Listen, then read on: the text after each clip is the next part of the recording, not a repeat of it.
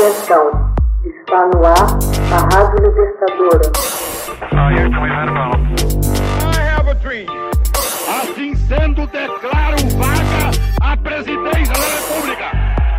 Começa agora o Hoje na História de Ópera Mundi.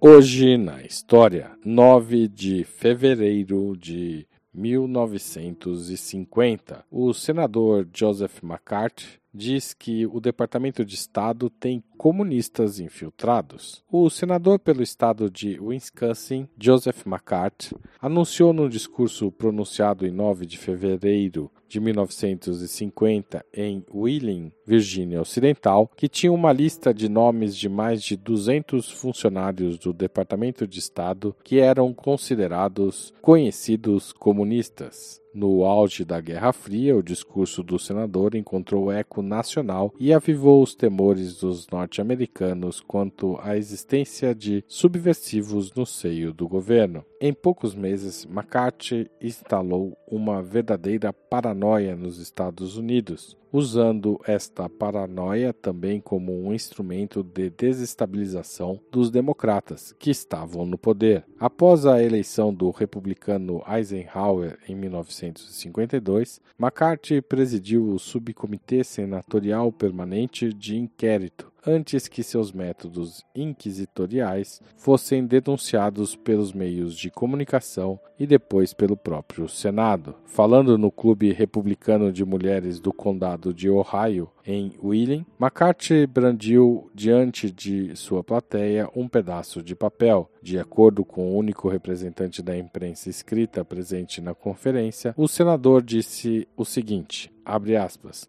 Tenho aqui em minhas mãos uma lista de 205 funcionários do Departamento de Estado que são conhecidos pelo secretário de Estado como sendo membros do Partido Comunista e que, apesar disso, continuam trabalhando e formulando a política externa dos Estados Unidos. Fecha aspas. Nas semanas que se seguiram, o número flutuou completamente com McCarthy afirmando em distintos momentos que havia 57, 81 ou mesmo apenas 10 comunistas no Departamento de Estado. Na verdade, McCarthy jamais produziu qualquer evidência consistente de que houvesse até mesmo um único comunista daquele órgão do governo. A despeito da inconsistência de McCarthy, de sua recusa em informar qualquer dos nomes dos conhecidos comunistas e de sua incapacidade de produzir qualquer prova coerente ou razoável, suas acusações impactaram a opinião pública norte-americana. Os meses precedentes que o levaram ao pronunciamento de fevereiro mostraram-se penosos para a política de Guerra Fria dos Estados Unidos. Na China, proclamou-se a vitória da Revolução Comunista. Os soviéticos detonaram um artefato atômico. As disparatadas acusações de McCarthy proporcionavam uma explicação pronta para esses desastres de política externa. Os subversivos comunistas estavam trabalhando bem no âmago do governo de Washington. O macartismo, como a perseguição aos comunistas nos Estados Unidos passou a ser conhecida durante os anos 1950, provocou incalculáveis danos às carreiras e à vida de muitas pessoas e teve um efeito amordaçante nos debates domésticos sobre questões da Guerra Fria,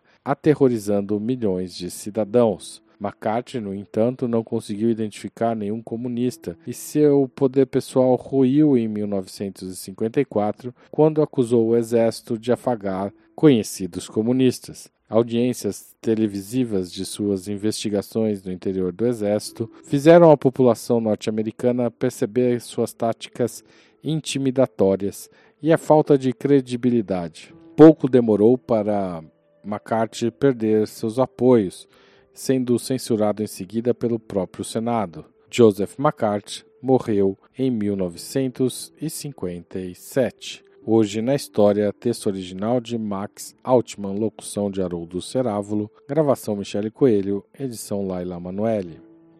Você já fez uma assinatura solidária de Opera Mundi? Com 70 centavos por dia, você ajuda a imprensa independente e combativa. Acesse www.operamundi.com.br barra apoio.